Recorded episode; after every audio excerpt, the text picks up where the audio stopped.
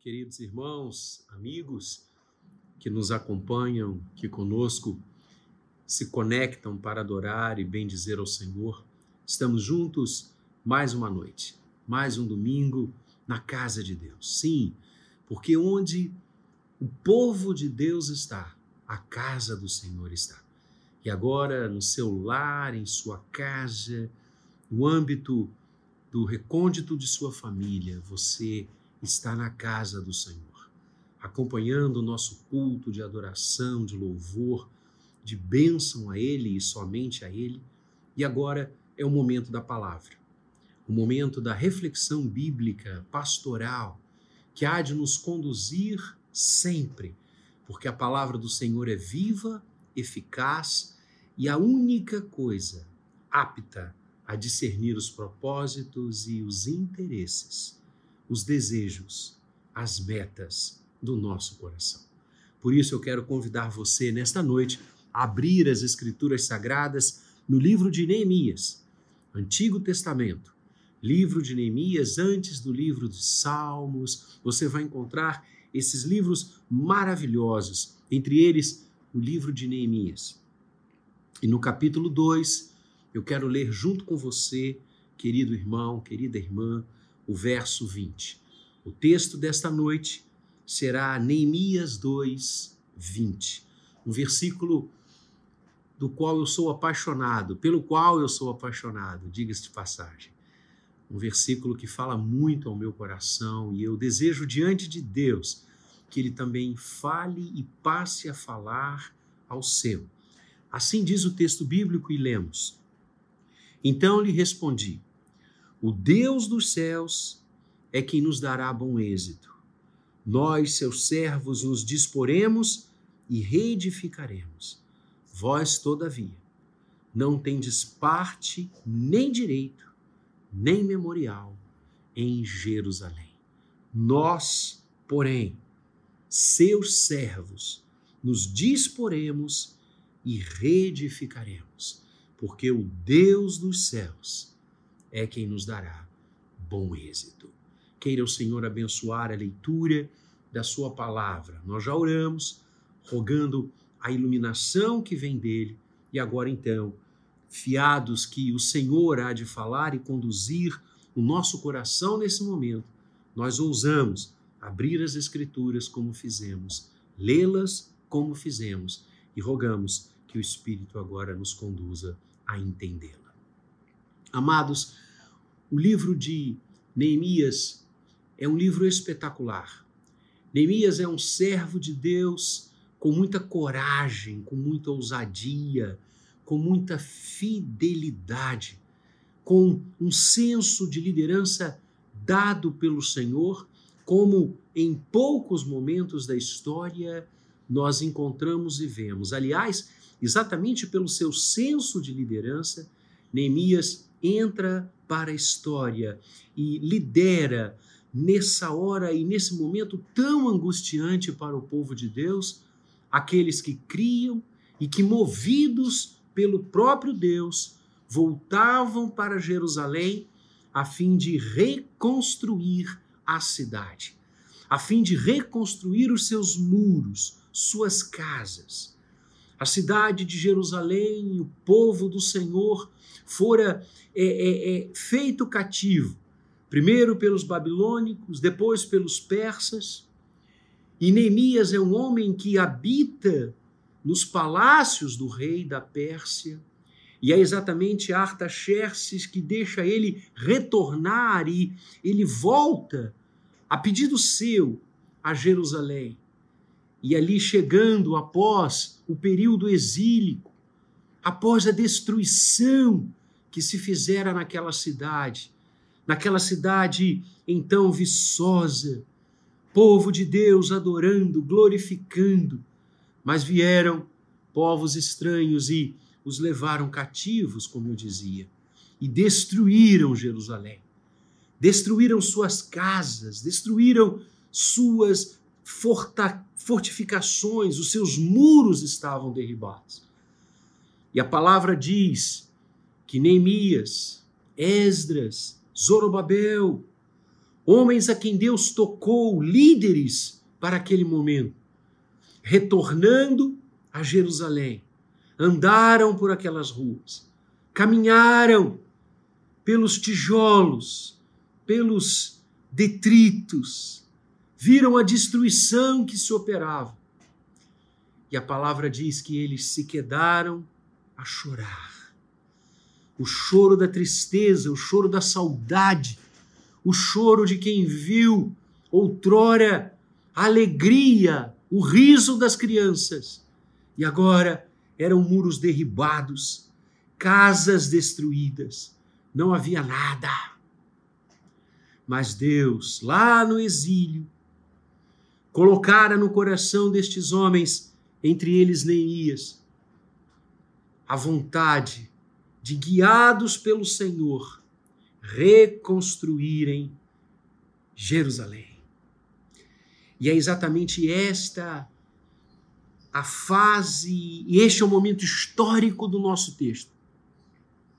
Este homem, apoderado pela vontade do Senhor, decide retornar e diante do rei da Pérsia poderoso, ele solicita, coração quebrantado, que ele possa voltar à sua cidade, que ele possa voltar à sua terra, que ele possa voltar às suas origens e ali orar ao eterno Deus e ali servir ao Senhor.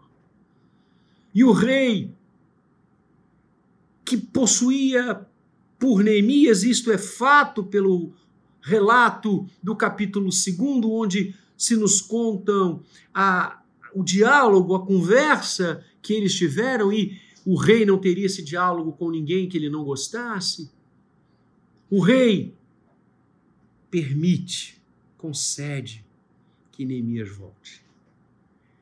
E ao chegar lá, como eu disse, ao encontrar tudo destruído, ele começa a regimentar os poucos que ficaram,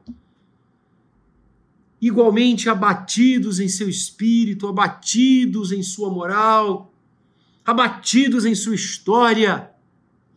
E Neemias começa a colocar no coração daqueles homens e mulheres a necessidade de reconstruir os muros de Jerusalém de reconstruir a cidade, de reconstruir o templo, de poderem novamente viver a linda história de fé, de amor, de esperança que o Senhor colocara no coração de Abraão. E ele começa então, juntamente com Esdras, com Zorobabel, eles resgatam a palavra de Deus, os textos e esses livros, Esdras e Neemias, são maravilhosos de lermos, pois eles vão nos contar este momento de reconstrução, esse momento inicial pós-exílico. E a palavra diz que eles todos os dias reuniam o povo, abriam as Escrituras. Até então, lógico, apenas o Antigo Testamento e liam para o povo do Senhor. Dia a dia, dia a dia, e liam a palavra de Deus e explicavam a palavra de Deus. Então vejam, amados, que Jerusalém é reconstruída após os exílios babilônico e persa ao redor da palavra de Deus. É a palavra de Deus que vai os unir. É a palavra do Senhor que vai encorajá-los. É a palavra de Deus que vai infundir no coração daqueles homens novamente a esperança do amanhã. E Neemias começa essa obra, começa a trabalhar. Numa das mãos, as escrituras sagradas, na outra, a pá, na outra a enxada, na outra o martelo, reconstruindo, aplainando, tirando os escombros e construindo a nova cidade. E neste afã nesta empreitada maravilhosa e bendita. É lógico que o servo do Senhor não ficou sem inimigos, sem pessoas que, ao invés de se levantarem para ajudá-lo, levantaram-se para criticá-lo, levantaram-se para esvaziar o seu discurso, levantaram-se para novamente lançar no coração das pessoas o descrédito. E o, o verso 19 nos fala de alguns desses homens: Sambalá, o Oronita, Tobias, o Amonita, Gesem, o Arábio, líderes daqueles que queriam que Jerusalém continuasse destruída e derribada. E eles escutando a voz, o clamor, a mensagem que Deus dera a Neemias, eles zombam dele e de seus companheiros. Eles lançam aqueles homens no desprezo, tentando, como eu disse, esvaziar o ânimo da liderança. E o verso 20 que lemos é a resposta que Neemias dá aos seus opositores. Ele diz: O Deus dos céus é quem nos dará bom êxito. O Deus dos céus é quem nos dará bom êxito. É sobre isso que eu quero falar com você nesta noite. O êxito que vem dos céus. O êxito que vem dos céus. A primeira coisa que nós aprendemos nesta linda resposta de Neemias aos seus opositores, aqueles homens que colocaram como propósito derribar a obra que estava sendo feita para que as ruínas se perpetuassem. A primeira coisa que aprendemos sobre o êxito que vem dos céus é que ele é de Deus. Ele pertence a Deus. Neemias enfatiza que o Deus dos céus é quem nos dará o êxito que nós queremos. O êxito que vem de cima, o êxito que conduz ao bom porto, o êxito capaz de vencer as dificuldades, as horas complicadas e amargas, só pode vir de uma fonte: o Deus dos céus. Ele é quem nos dirige, ele é quem nos torna exitosos. O êxito que vem dos céus pertence a Deus. E é lindo, amados, quando nós começamos a ler o livro de Neemias, e não é diferente com o livro de Esdras. Esses homens que se sentiram movidos a retornar a Jerusalém, mesmo sabendo-a destruída, para enveredar nos caminhos da reconstrução, para doarem-se ao projeto de reconstruir a Cidade Santa estes homens debitam desde o chamamento até o êxito grandioso que tiveram à mão de Deus. Inclusive, o livro de Neemias fala sobre isso algumas vezes até este versículo que estamos estudando nesta noite. Quando ele se coloca diante do rei, quando ele pede para voltar, quando ele avança em seu pedido para que o rei é, é, despachasse ordens, cartas, mandamentos e orientações para que ele levasse coisas consigo para iniciar a obra de reconstrução. Ele diz: porque a mão de Deus estava comigo. Quando ele narra ao chegar em Jerusalém tudo isto, quando ele narra a bênção de poder ter voltado, ele diz: a mão do nosso Deus estava comigo.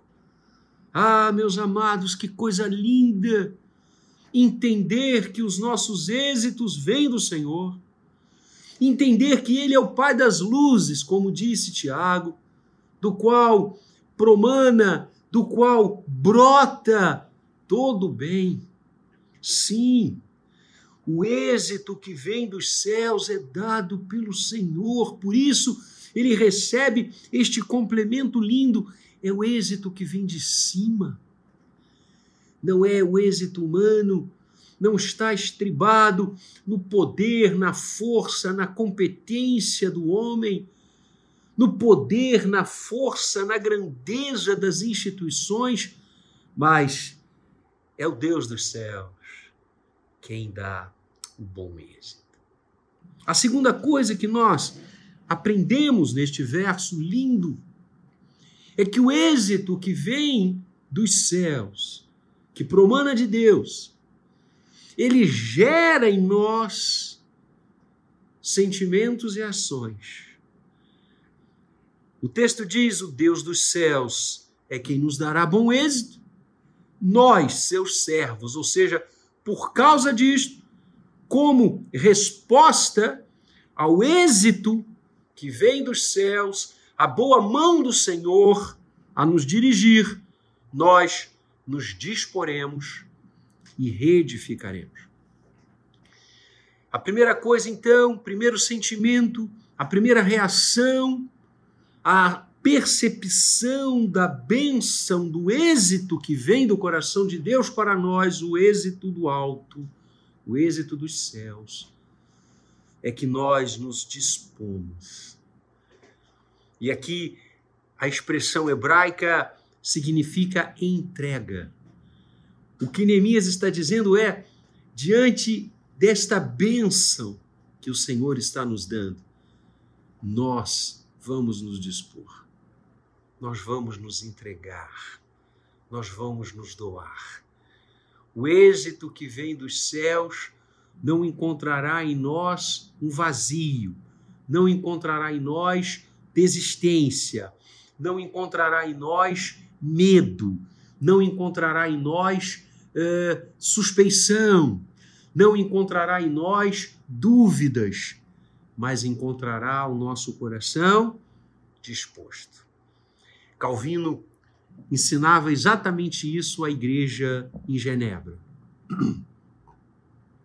Quando ele dizia, citando as Escrituras, que um coração disposto, um coração voluntário, um coração que se entrega, Deus jamais o rejeitará. Calvino fala muitas vezes sobre isso. E é exatamente esta tônica do que Neemias está nos ensinando nesta noite. Nós precisamos nos dispor, nós precisamos nos entregar. O Senhor Jesus nos ensina claramente em João 15 que Ele é a videira verdadeira e nós somos os ramos, e que nós devemos dar frutos. Aliás, ele diz: Para isto vos escolhi, para que vades e deis frutos, e os vossos frutos permaneçam. Ora, a disponibilização, a entrega nas mãos de Deus, como Isaías, eis-me aqui, envia-me a mim como Simonton, que nos conta que ao ouvir falar sobre as terras brasileiras pela primeira vez, lá no seminário de Princeton, onde cursava o último ano da sua trajetória acadêmica no seminário, ao ouvir falar sobre o Brasil pelos lábios de um comportor da sociedade bíblica americana e inglesa que representando estas duas grandes sociedades, estivera em nosso país e falava lá em Princeton sobre a fome que ele via nos brasileiros pela palavra de Deus, graças ao Senhor por isso. Simonton diz que sentado no auditório, ouvindo aquele homem, o coração dele se inflamou pelo Brasil. E ele conta que naquela hora fez uma oração e disse: Senhor, toma minha vida eu me entrego, eu me disponho a ti para ser missionário nesse país. E foi isso que ele fez, o primeiro homem que entra no Brasil com visto autorizado pelo Império Brasileiro, éramos império na época, como missionário, 1859, Simonton a porta no dia 12 de agosto, aqui no Rio de Janeiro, e começa o trabalho de plantação do reino de Deus no Brasil. É assim que ele escreve no seu diário sobre o primeiro dia que ele pisa em solo brasileiro. E aqui então ele organiza a Igreja Presbiteriana do Rio de Janeiro em 1862. Desculpem, o primeiro jornal, o primeiro seminário, a Igreja de São Paulo, presbiteriana, em 1865. No mesmo ano, a Igreja de Brotas. Em dezembro de 65, o primeiro presbitério, presbitério do Rio de Janeiro. E Deus o leva com tão pouco tempo de ministério, pensamos nós, mas os planos do Senhor são os planos do Senhor. Hamilton é cometido da febre amarela que graçava naquela altura como peste que foi entre nós, ceifando a vida de tantas pessoas. Simonton contrai a febre, vai para São Paulo e fica aos cuidados de sua irmã, casada com o reverendo Blackford, Alexander Latimer Blackford, pastor da igreja de São Paulo. Simonton era pastor da igreja do Rio, hoje a catedral presbiteriana. E Simonton então vai para o lar de sua irmã, de seu cunhado, para ser cuidado, porque viúvo era. E diz-nos a história, e eu amo esse momento, porque conta-nos a história que a última vez que Simonton, recobrando a consciência, ardendo em febre, falou com sua irmã, sua irmã, próximo, a sua irmã disse a ele: Querido, não parta, não morra. Como ficará a igreja presbiteriana no Brasil? Como ficará a obra que você iniciou? Como ficará o seminário? Como ficará a Igreja do Rio? Como ficará a imprensa evangélica, o primeiro jornal evangélico da América Latina, iniciado por Simonton? Hoje o Brasil Presbiteriano é o sucessor da imprensa evangélica. E ele então teria dito, e suas últimas palavras foram essas. Ele disse: Minha querida irmã, não se entristeça, porque o Senhor, Deus, irá levantar muitos outros depois de mim, que irão se dispor para realizar a sua obra. E partiu. É isso. O êxito dos céus gera dentro de nós essa disponibilidade de servir a Deus. Neemias sai do palácio persa, das mesas bem servidas da Pérsia, para envolver-se numa cidade em escombros, para envolver-se com ruas em ruínas, para reconstruir tudo aquilo, sol a sol, trabalho a trabalho, suor e poeira por quê? Porque o coração se dispõe a fazer o que Deus quer, e era isso que Deus estava chamando Neemias para fazer. O Deus dos céus nos dará bom êxito. Nós, seus servos, nos disporemos. Nosso coração estará nas mãos dele. E a segunda reação, e reedificaremos. Amados, há muitos momentos que nós somos chamados a construir. E há vários outros momentos que nós somos chamados para reconstruir. Ambos fazem parte do chamado e da obra do Senhor.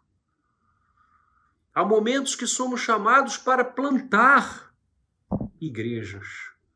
Outros somos chamados para replantar para reestruturar. Somos chamados a evangelizar, a trazer as ovelhas que se perderam. E somos chamados para trazer aquelas ovelhas que estão dentro, mas estão perdidas. Os filhos mais novos que se afastam e vão comer a comida dos porcos, e os filhos mais velhos, que, não obstante nunca terem deixado a mesa do pai, está com o coração tão longe como o filho mais novo, como seu irmão mais novo estava. Lucas 15, parábola conhecida como a parábola daquele que se afastou ou do filho pródigo. Queridos, percebam a agudeza desta hora. Percebam as dificuldades que tantas pessoas estão passando.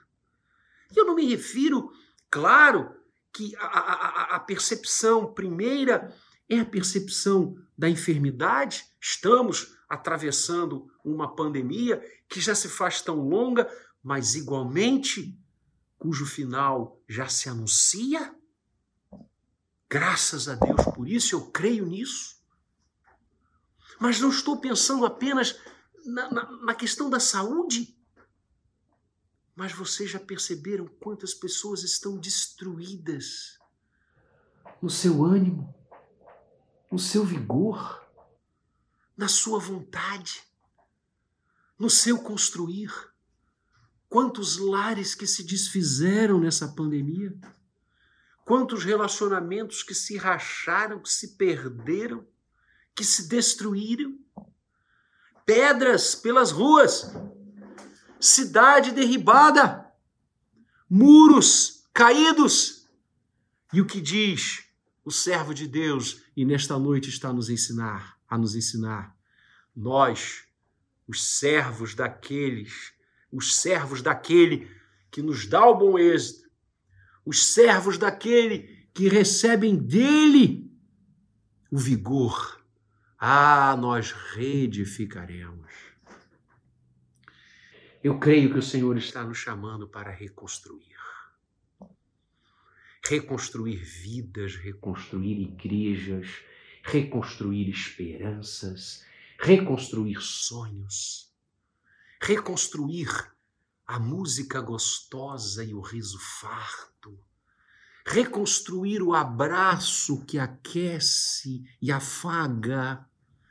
Deus está nos chamando nesta hora e nós precisamos entender isso como povo dele que somos para reconstruir, reedificar. Quantas construções ao seu redor, meu irmão, minha irmã, estão derribados? Quantas construções estão no pó? Talvez eu esteja falando com você, meu irmão, minha irmã, cuja família está derribada seja pela enfermidade que veio, que bateu, que bateu, que enlutou, seja pela falta do emprego, do trabalho ou do medo de perdê-lo a qualquer momento. Tantas fontes podem ter derribado as nossas cidades. Eu vou avançar aqui. Eu creio, e você pode estar nos ouvindo que a sua fé esteja derribada. A sua fé esteja como Jerusalém estava na época de Esdras, de Neemias, de Zorobabel, destruída. E você lembra do passado, da música, da alegria, da festa, do templo lotado e parece que já se vai muito ao longe isso, que esse tempo passou. Eu quero dizer a você nessa noite que esse tempo vai voltar. Reconstrua! Agarre a mão de Deus, porque o Deus dos céus é quem nos dá bom êxito e o Senhor chamou você, meu irmão, chamou você, minha irmã. Vamos reconstruir, vamos reconstruir. É tempo. É possível. Não porque somos fortes, competentes, inteligentes, mas é possível porque o Deus dos céus é quem nos dará bom êxito e o êxito vem do alto. Nós, seus servos, nos disporemos e reedificaremos. Mas o texto termina falando que o êxito dos céus alcança, atinge aqueles que se dispõem, aqueles que estão prontos a reedificar. Porque Neemias usa o verso 20 como resposta, como eu disse, a um grupo que engendrava destruí-los. E ele olhando para aqueles homens que zombavam deles, por eles estarem cumprindo a vontade de Deus, que os desprezavam, que queriam que Jerusalém continuasse destruída e derribada. Ele diz: Vós outros não tendes parte, nem direito, nem memorial em Jerusalém. Neemias está dizendo: nós vamos completar a nossa obra, porque o Deus dos céus é quem nos fará isso, é quem nos usará para isso. A boa mão do Senhor nos conduzirá ao êxito. Mas olha, vocês não terão parte. Vocês não terão direito. Vocês não terão memorial nessa obra. Neemias está dizendo: acordem. Parem de se opor a Deus. Parem de nadar contra a correnteza da graça. Parem de caminharem no conselho dos ímpios, no caminho dos pecadores. Parem de se assentar à roda dos escarnecedores, venham conosco. Venham para o êxito dos céus. Venham para o lado certo. Venham para o lado do Senhor. Senão, vocês ficarão de fora se vocês não estão prontos a se dispor nas mãos de Deus, a reedificar a obra, a vontade, o querer do Senhor na vida de vocês, vocês ficarão de fora e não terão parte, nem direito, nem memorial. O êxito dos céus alcança aqueles que, como diz a palavra, tendo ouvido a voz de Deus, não se fizeram desobedientes ao chamado, à vocação e ao querer do Senhor. O Senhor Jesus diz que aquele que, tendo colocado a mão no arado, ido em frente, para e olha para trás, não é digno do reino. Não terá parte, nem direito, nem memorial. O êxito dos céus, que vem de Deus, que gera efeitos maravilhosos, e dois são aqui colocados: a disponibilidade e o desejo de reconstrução, alcança o coração daqueles que se quedam aos seus pés. E como Maria, irmã de Marta e Lázaro, escolhem a melhor parte. Eis o convite que a graça do Senhor nos faz. E eu quero terminar essa pequena reflexão nesta noite com você, pensando no maior dos êxitos que a raça humana já teve e experimentou. Esse momento que nós lemos nas Escrituras e que traz-nos a vida de homens, como falei, tão corajosos, tão líderes, tão empreendedores da história do povo de Deus, da nossa história, Neemias, Esdras, Zorobabel, foi um momento de grande êxito na história do povo de Deus no passado, Israel. Mas há um êxito infinitamente maior, que veio não apenas dos céus, mas ele é o próprio céu. Porque eu estou falando do êxito da manjedoura, do êxito da cruz e do êxito do túmulo vazio. Ah, o Deus dos céus se fez carne e habitou entre nós. E em Cristo, ele não apenas nos motivou, mas ele se deu a nós. Ele se faz carne, a segunda pessoa da Trindade.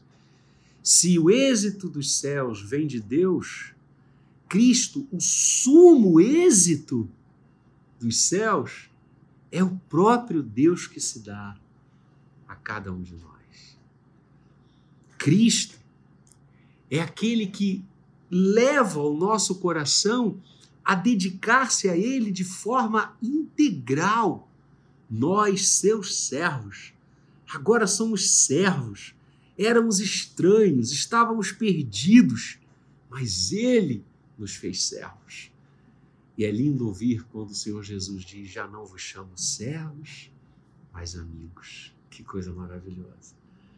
Ele não apenas motiva o nosso coração a servi-lo de forma voluntária, dispondo tudo que somos e temos para Ele, mas Ele nos leva a amá-lo porque Ele nos amou primeiro. E Ele é quem reconstrói as nossas cidades derribadas, os muros do nosso coração, os muros da nossa fé, que estavam destroçados, em ruínas. Ele nos fez novas criaturas. A reedificação plena e total dos escombros da vida humana é feita por Cristo. E Ele é quem nos faz ter parte, direito e herança no reino de Deus. Que o Senhor, Cristo Jesus, lhe conceda bom êxito. Que a mão do Senhor em Cristo, dada a nós uma vez por todas, nos conduza no pleno e maravilhoso caminho da Sua vontade. E saiba, querido irmão, querida irmã, seja qual for o momento difícil, e eu sei que tem sido momentos difíceis que você está enfrentando ou venha enfrentar, lembre-se, o Deus dos céus, Cristo Jesus Pai, Filho e Espírito Santo, o Deus dos céus, é quem nos dará bom êxito. Nós, seus servos, nos disporemos e reedificaremos. É hora de trabalhar para o Senhor. É hora de servir ao Senhor. É hora de olhar não apenas para as dificuldades que são verdadeiras, não apenas para os escombros que são reais, não apenas para os muros e as casas derribadas, mas é hora de olhar para a mão do Senhor, que há de nos conduzir e que há de garantir, como garantiu na cruz e no túmulo vazio, a nossa parte, o nosso direito e a nossa herança no reino eterno. Que Deus abençoe a sua vida. Nós vamos orar agora. Pai amado, Senhor Deus querido, Deus dos céus, estamos aqui agora nos dispondo, nos entregando e nos oferecendo ao Senhor para contigo caminharmos. Pai, te louvamos pelo êxito que vem dos céus, que é o teu êxito, que é o êxito que nos leva a nos entregarmos e a nos consagrarmos ao Senhor, que nos leva a reedificar, a reconstruir e andar novamente como novas criaturas diante do Senhor. Êxito que em Cristo nos legou a eternidade, o direito de pertencermos a Ti, a parte no Teu coração que é nossa. Ó oh, Senhor, bendito sejas. E agora, Pai, queremos orar por todos que estão nos ouvindo, por todos que estão linkados a nós neste momento. Ó oh, Deus, abençoa, derrama o teu bálsamo, fala o coração nosso, para que cada vez mais vivamos o êxito que vem de ti, não os êxitos que este mundo nos assinala e oferece, mas o êxito que vem do teu coração. Assim nós te pedimos, assim oramos, no nome querido de Jesus. Amém e amém. Deus abençoe a sua vida e lhe dê uma grande semana repleta do êxito que vem dos céus. Cristo Jesus. No nome dele. Amém.